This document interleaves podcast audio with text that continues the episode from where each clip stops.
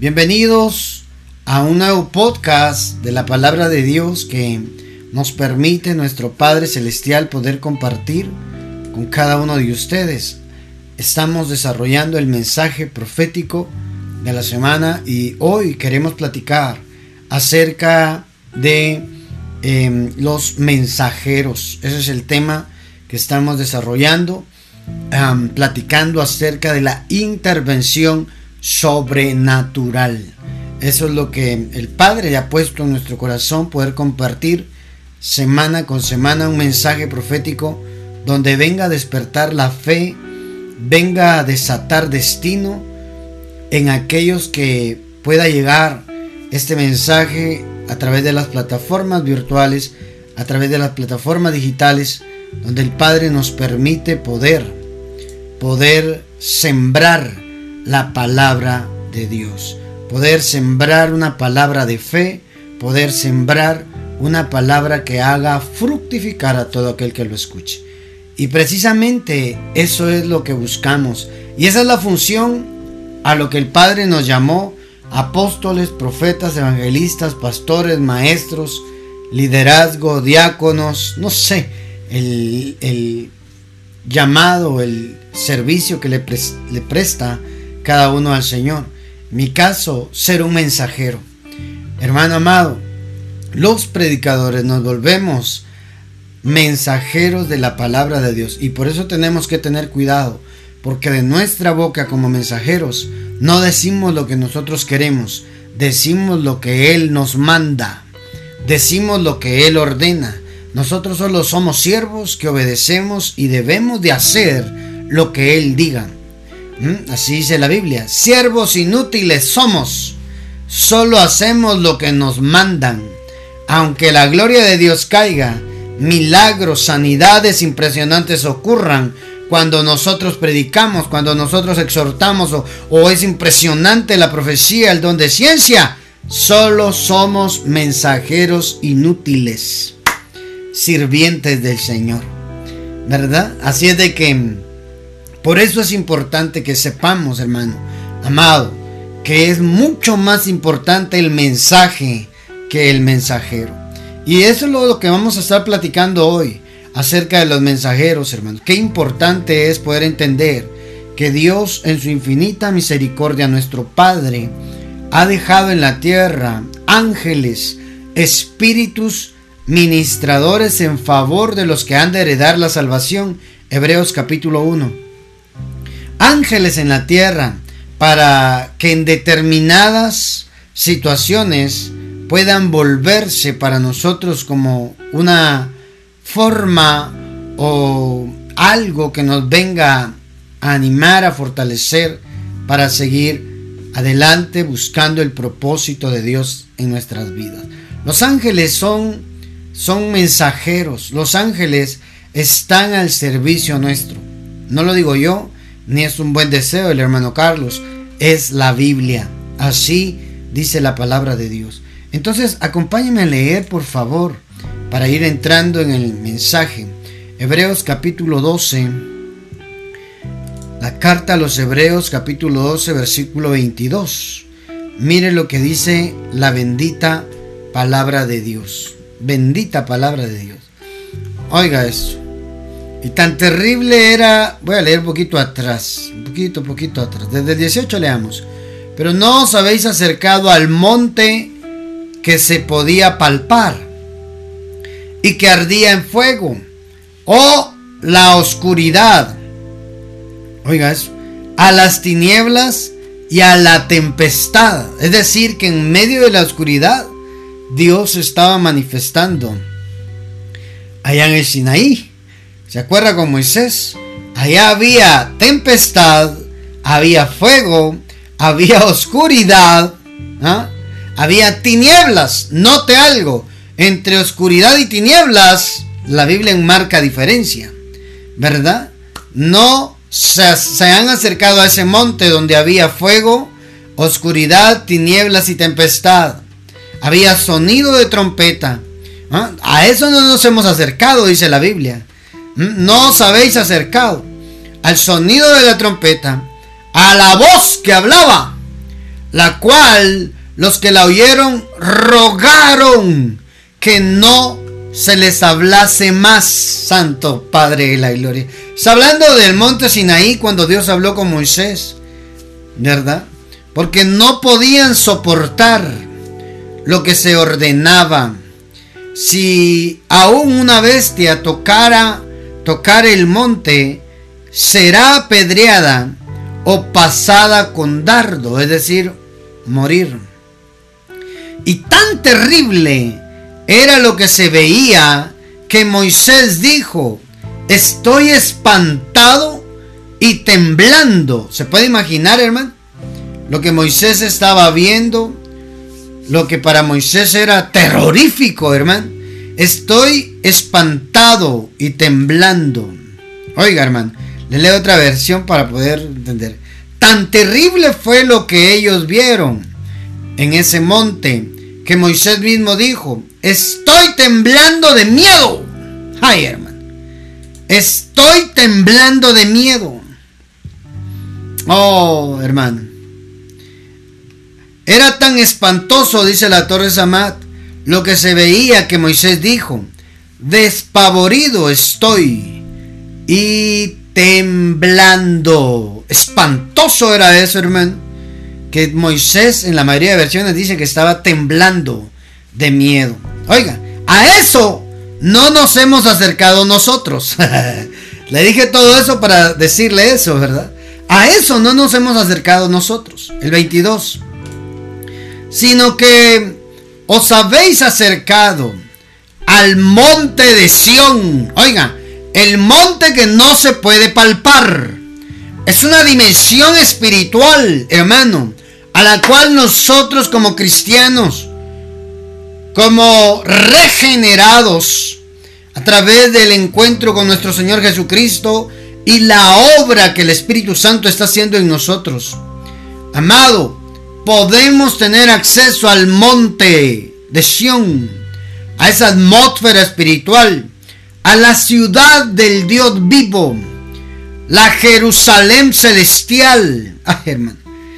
Mm, ojalá algún día tenga la dicha de conocer Jerusalén terrenal. lo profetizo y lo declaro para mi vida. Visitaré la tierra de Israel. Oiga, amado, pero más superior a eso está esta verdad. Que nosotros en Cristo Jesús nos hemos acercado a la Jerusalén celestial. Oiga, la ciudad del Dios vivo. Oiga, ¿a qué nos hemos acercado? A la compañía de muchos millares de ángeles. Padre Santo. A la compañía de muchos millares de ángeles, hermano. Allí hay miles de ángeles que alaban a Dios, dice otra versión. Ustedes, por el contrario, se han acercado al monte Sión, a la ciudad de Dios, quien vive para siempre. Esa es la ciudad de Jerusalén, que está en el cielo. Allí hay miles de ángeles que alaban a Dios. Hermano, entonces, ¿a qué tenemos acceso nosotros, hermano? En el mundo espiritual, en la atmósfera espiritual, tenemos acceso a ángeles. Nos hemos acercado a la ciudad de Dios donde están los ángeles. Nos hemos acercado al monte Sión que no se puede tocar. No, no, no, no, no. Nosotros no nos acercamos al monte que ardía en fuego. No, no, no. Que temblaba, que se oía el, sonido de la trompeta, que, que había tinieblas, había oscuridad, había tempestad y había una voz que le hablaba a Moisés. Nosotros en Cristo Jesús nos hemos acercado a un mejor pacto, en un pacto por la sangre de Cristo, en un pacto en el cual hay mejores cosas, dice la palabra. Y no estamos hablando de cosas materiales, de cosas temporales. Estamos hablando de cosas celestiales. Nos hemos acercado a la ciudad del Dios vivo, a la Jerusalén celestial, donde hay millares, dice, de ángeles que adoran a Dios. Entonces, hermano amado, Como seres espirituales tenemos acceso a ello. Y esa palabra ángeles en el original es la palabra en el griego ángelos. Ángelos que significa mensajero. En el hebreo ángel se dice malak, ¿verdad? Que significa mensajero. Ya lo hemos platicado anteriormente, hemos tocado algunos puntos cuando Jezabel manda un ángel, manda un mensajero, dice, para ir a hablarle a Elías, amenazar a Elías. Lo que envió fue un malak para que el profeta Elías temblara de miedo por lo que estaba saliendo de la boca de ese mensajero. No era cualquier mensajero. Era un malak.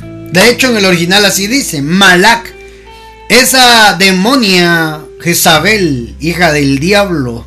Esa sí es hija del diablo, hermano. Esa, esa entidad ya, que se metió en esa mujer Jezabel. Esa entidad espiritual, hermano. Envió una delegación espiritual para ir a acabar con los ánimos de la gran victoria que acababa de obtener el profeta Elías en el monte Carmelo. La Biblia dice que Elías tuvo miedo, dejó al criado en un lugar y se fue huyendo, hermano. Huyendo. ¿Por qué? Por la capacidad en palabras que tenía ese malak, que tenía ese ángel. Entonces, si un ángel, un malak, puede hacer desanimar a un terrible profeta, se imagina a lo que también espiritualmente del lado de las tinieblas estaremos expuestos. Por eso es importante que usted se llene de la palabra de Dios. He aquí un ángelos ah, dándoles el mensaje para fortalecerlos. Yo le decía a una amiga que, ah, que, tenemos ahí em, y me contaba una situación de otra amiga de ella. Y me decía, mira, pasó esto. Y, y ay, dijo, bueno, el Señor tiene el control de todo, le digo. Volvete, lo bueno de todo, le digo. Que ahí estás tú con ella. Volvete su ángel de Dios para animarla, para alentarla y que sea Dios quien obre. Yo entendí. Nosotros podemos volvernos ángeles de las personas. Alguien que Dios está moviendo para llevar una palabra de aliento. Sí, yo le digo, le, decía a esta amiga, volvete un ángel de Dios para ella, que en su momento duro, difícil de entender por la situación que está atravesando, puedas tener claro que Dios está con ella. Que ahí está el Señor y que todo lo que ocurre en su vida tiene un propósito. Volvete su ángel, le dije. Volvete ángel de Dios para ella, para animarla y para recordarle que Dios tiene el control de todo.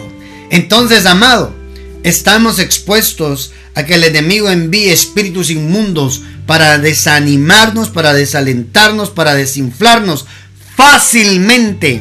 Elías acababa de derrotar a los 450 profetas de Acera, 400 profetas de Baal. 950 dice que mandó a degollarlos, hermano. A decapitarlos.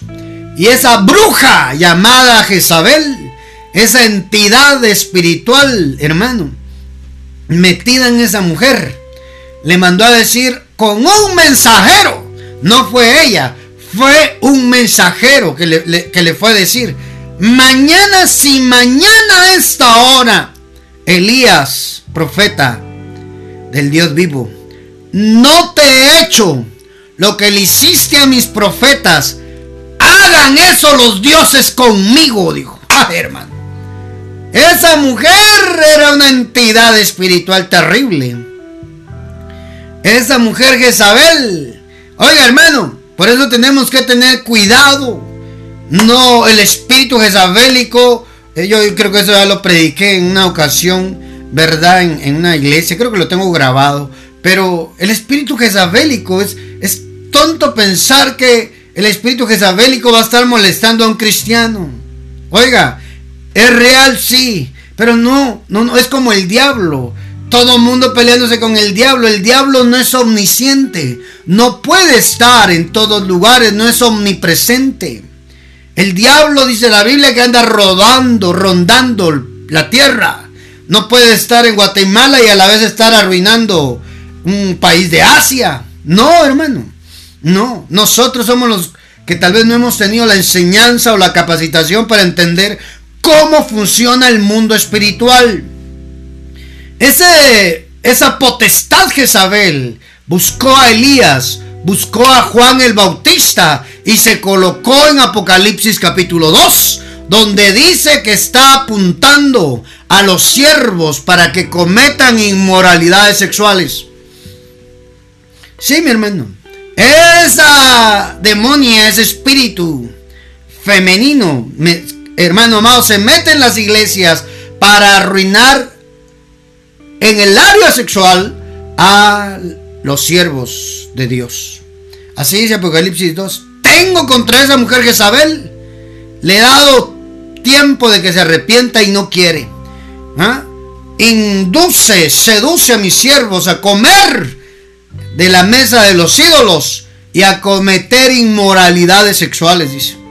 Hermano, eso, eso, eso, ese espíritu jezabélico no es cualquier cosa, hermano, ni es para cualquiera, ni va a estarse va peleando con cualquiera, no. Busca gente específica y estratégica para arruinarlos. Mm. Así dice, esa mujer que se dice ser profetiza y no lo es, dice Apocalipsis 2.20. Mire eso, pero tengo contra ti que toleras a esa mujer Jezabel, que se dice ser profetiza y enseña, oiga hermano, y seduce a mis siervos a que cometan actos inmorales y que coman cosas sacrificadas a los ídolos. El espíritu jezabélico está enfocado contra los siervos de Dios, mujeres, hombres de Dios. Hay una foto suya allá en el infierno y dándole el diablo las instrucciones a ese espíritu, de ese demonio, vayan, acábenlo. Pero lo que no sabe el diablo mentiroso es que con nosotros hay uno más grande y uno más fuerte. Jehová de los ejércitos es su nombre y es nuestro Padre. Y estamos cubiertos con la sangre del Cordero. Mi amado, yo no pierdo el tiempo con esas cosas. Yo en lo que me enfoco es en estar en la presencia del Señor, en agradar a mi Padre y Él se encarga de defendernos, de esquivar, de derrotar a todos aquellos espíritus y potestades que se levantan en contra de nosotros y el ministerio. Hermano amado, eso es tremendo. ah, ¿por qué salió eso? Porque dice que Jezabel le mandó un mensajero al profeta Elías.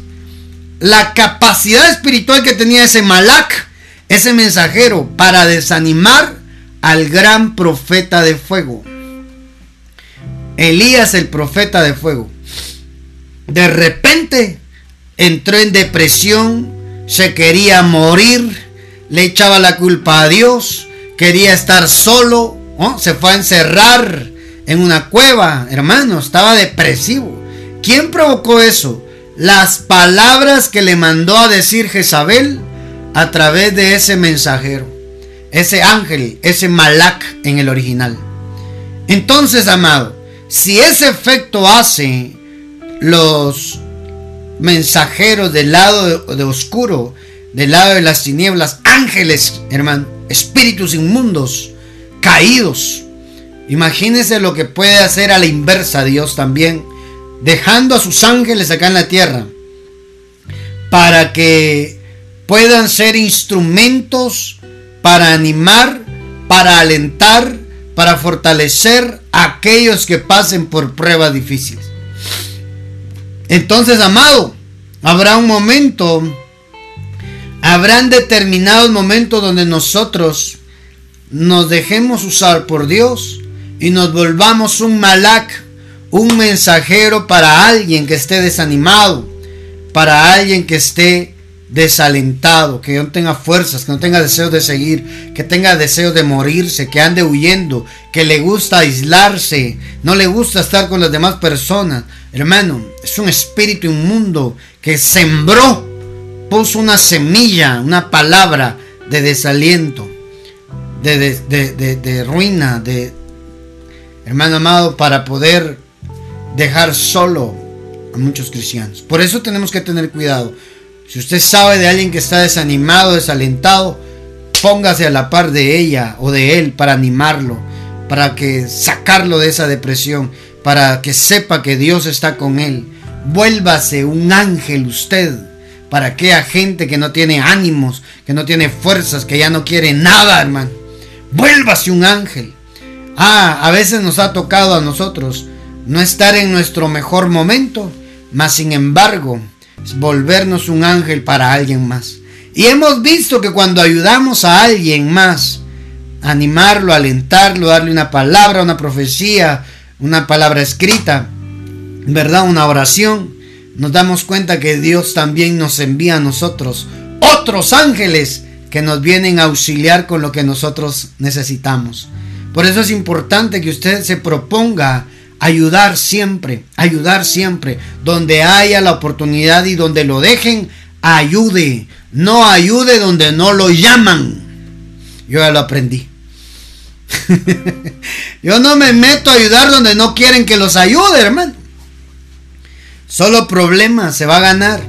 Mejor si quieren ayuda que lo pidan. Si no quieren ayuda que le den solos, ¿verdad? Pero si nosotros podemos ayudar, hermano, con lo que Dios te ha dado, ayudarlos. Porque ahí Dios va a enviar otro malak, otro, otra persona, otro ángel que vaya a ayudarte con lo que tú necesitas.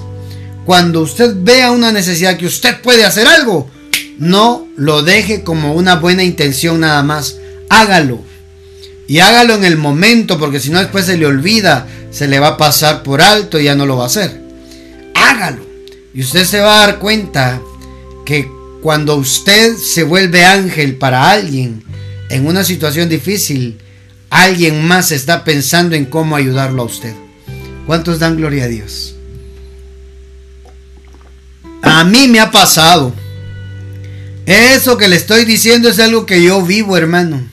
Eso no lo leí en un libro, eso no me lo contaron, eso no lo oí de otro predicador, eso lo he vivido en carne propia. Me ha tocado ayudar estando yo necesitado, dar de lo que tengo, hermano. Y ahí es donde Dios empieza a llevar personas que son ángeles también para venirnos a ayudar. Yo le conté, ¿verdad? En cierta ocasión estábamos pasando una situación económica horrible, hermano. Mi esposa no se le abrían las puertas de su profesión como licenciada en nutrición.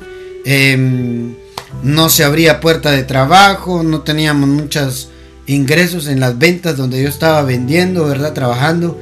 Eh, ah, hermano, los negocios se me cayeron, se me cerraron varias puertas y no, no había ingresos.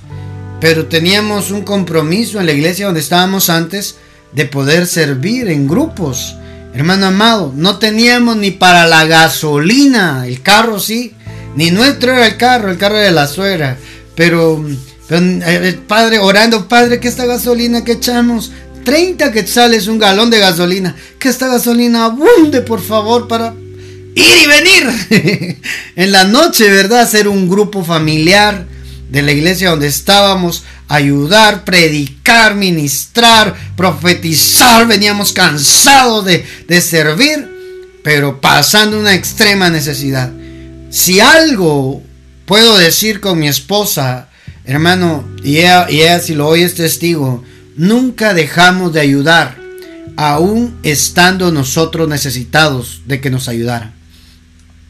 Yo recuerdo que un día el carro se nos quedó, se nos arruinaba cada poco. Ahí el profeta Carlos empujando un carro bien pesado, hermano. ¿Verdad? A veces sin gasolina, a veces alguna falla, sin carga, sin Ay, hermano.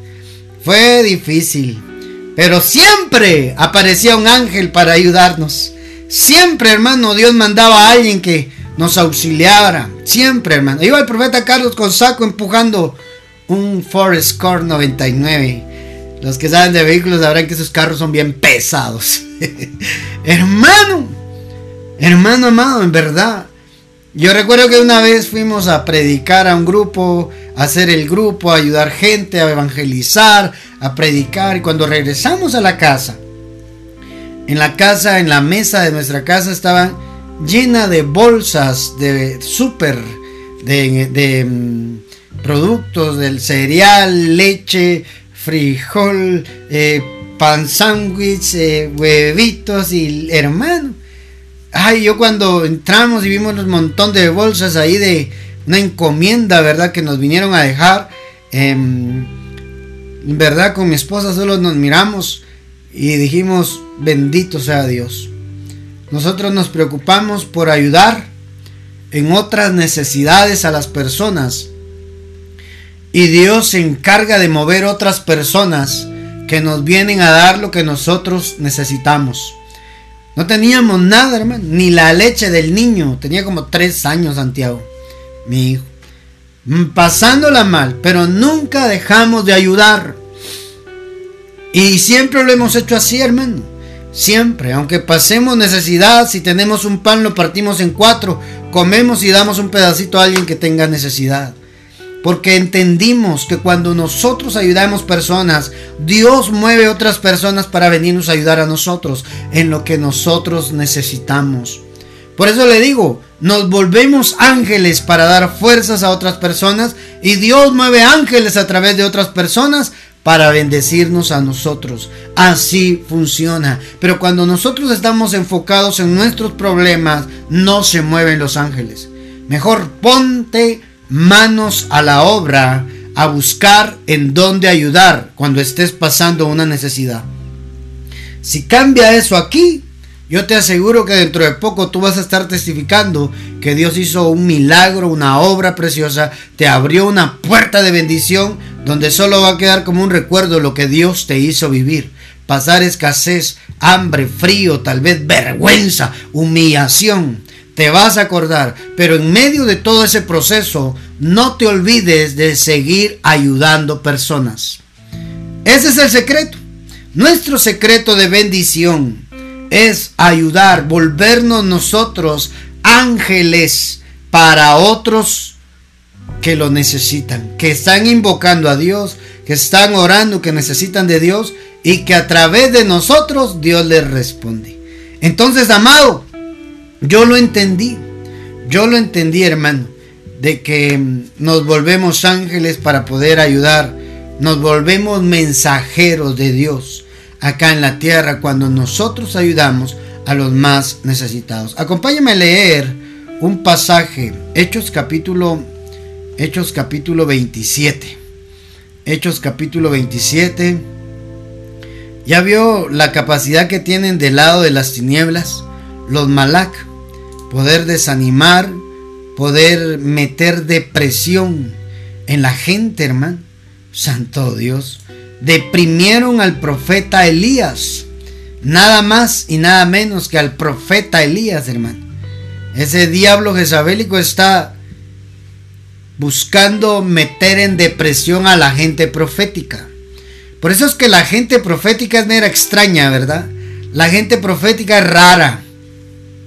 La gente profética o la gente que anhela lo profético, se mueve en lo profético, es, extraña.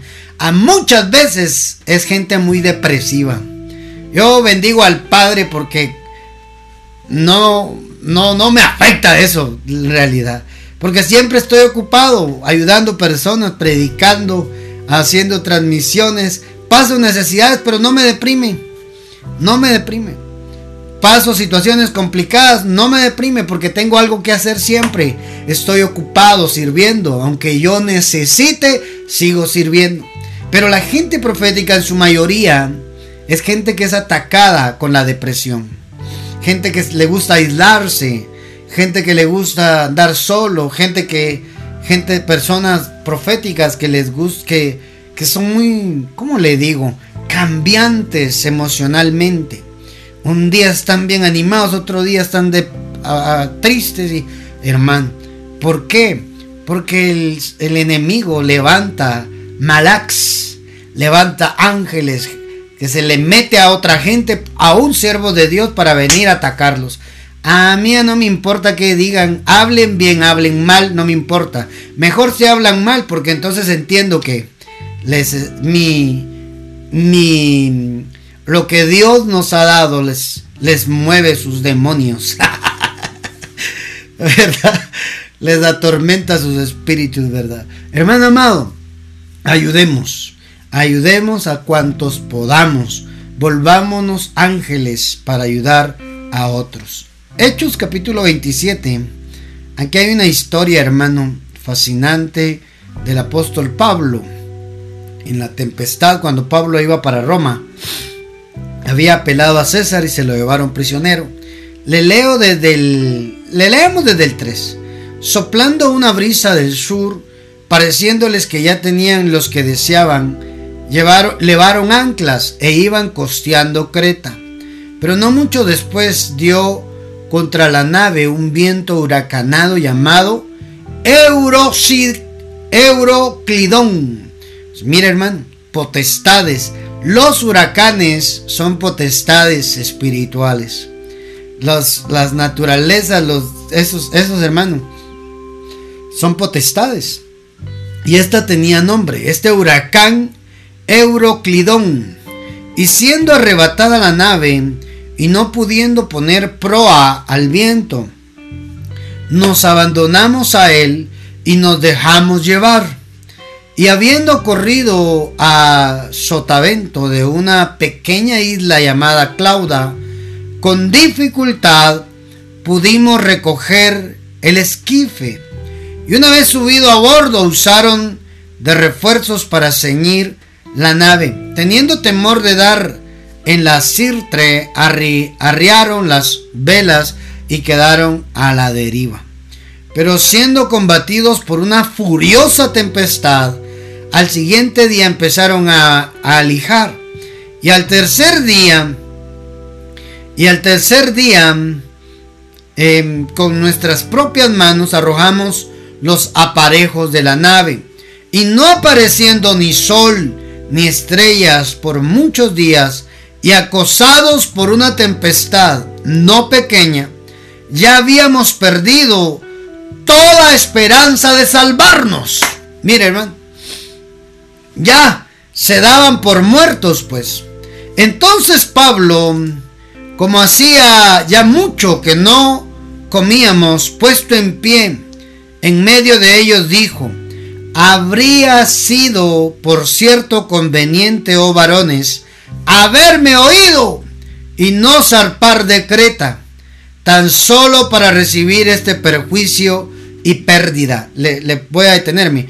Pablo ya les había dicho que no zarparan, pero el capitán no le hizo caso al prisionero Pablo, zarpó y se metieron en ese huracán.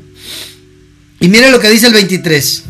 Porque esta noche ha estado conmigo el ángel del Dios de quien soy.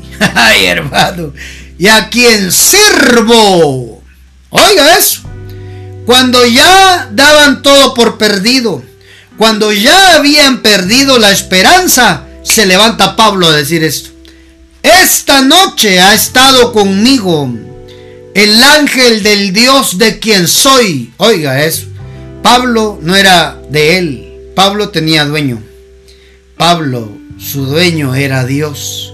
Pero su dueño le mandó a su ángel. Le mandó a su ángel, hermano. Y mira lo que dice. Porque esta noche ha estado conmigo el ángel del Dios de quien soy y a quien sirvo. Le leo otra versión. Anoche se me apareció un ángel enviado por el Dios a quien sirvo y pertenezco. Ahí está.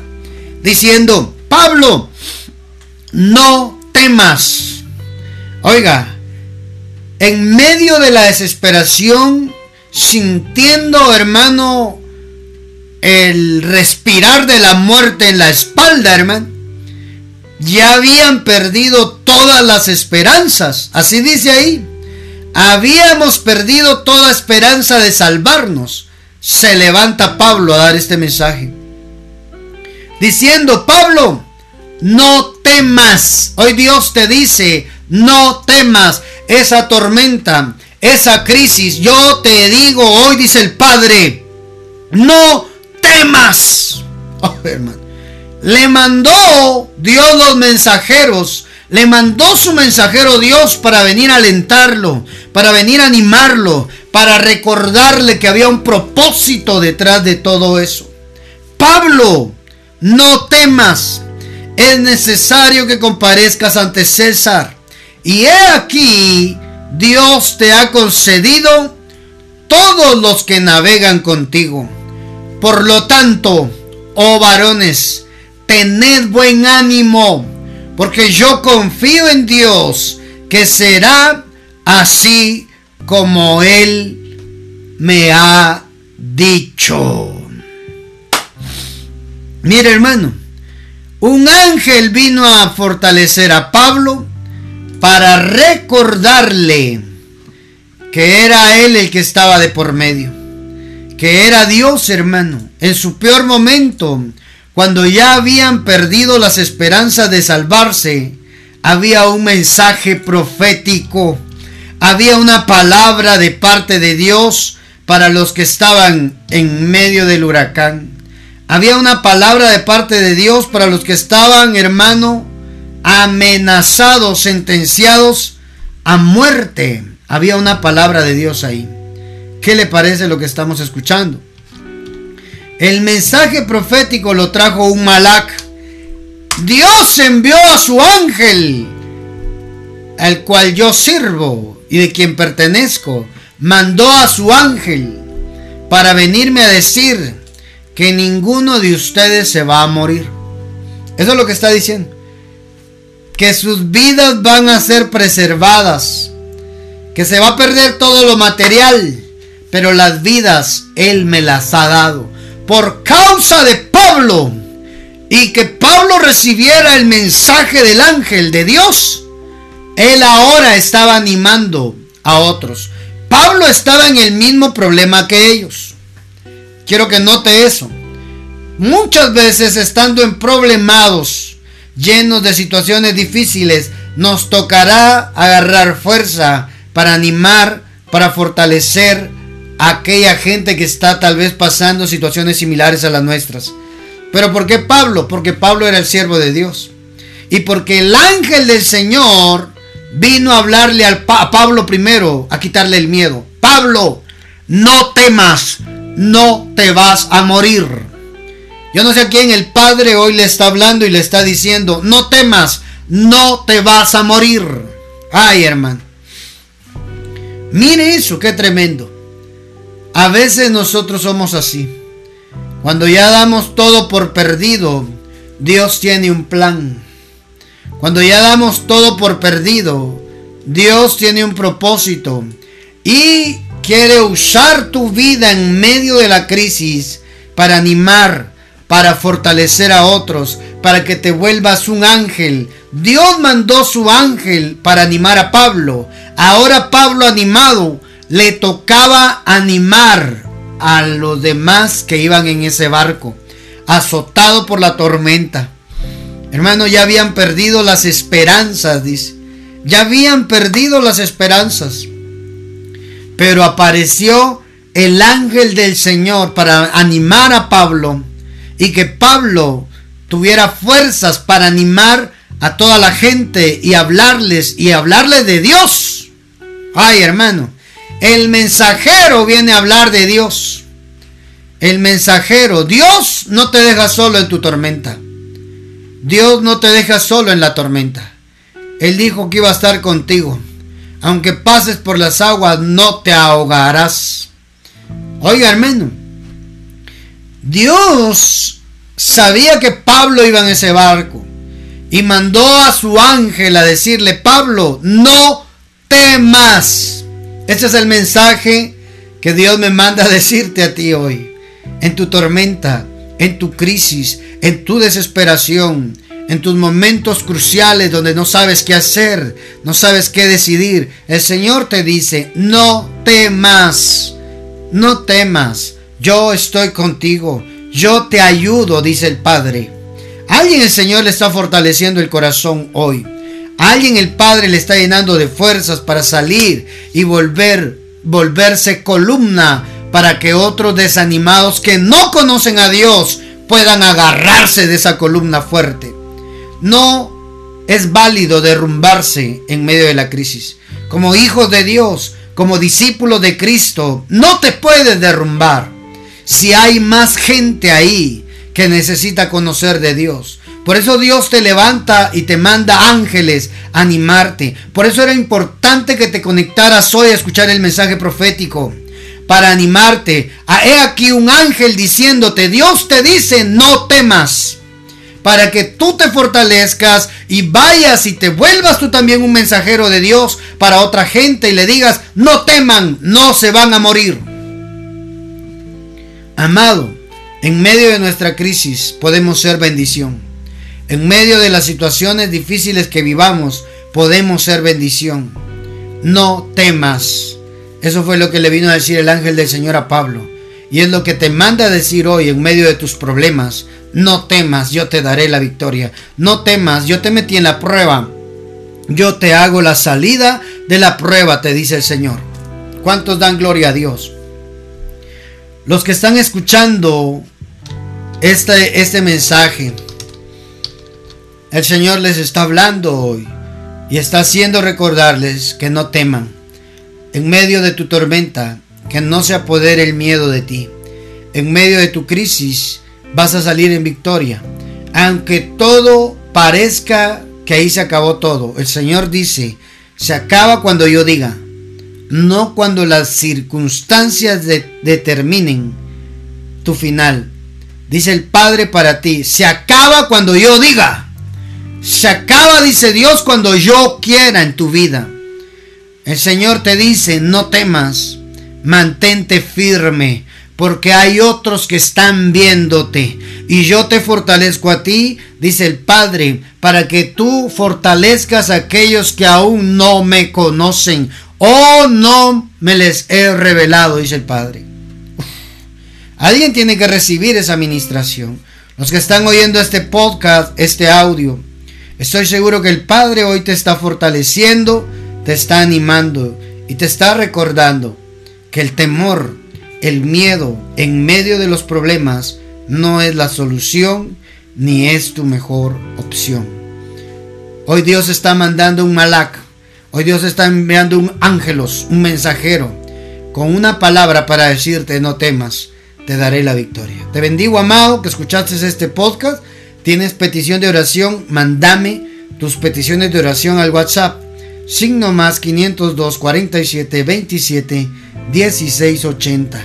El número donde te puedes comunicar con nosotros acá en Ministerio Saba Padre y poder estar en comunicación, recibir tus peticiones y poder orar por ti. Te bendigo y no te pierdas la segunda parte de los mensajeros. Intervención sobrenatural. Dios te bendiga, amado, amada del Padre.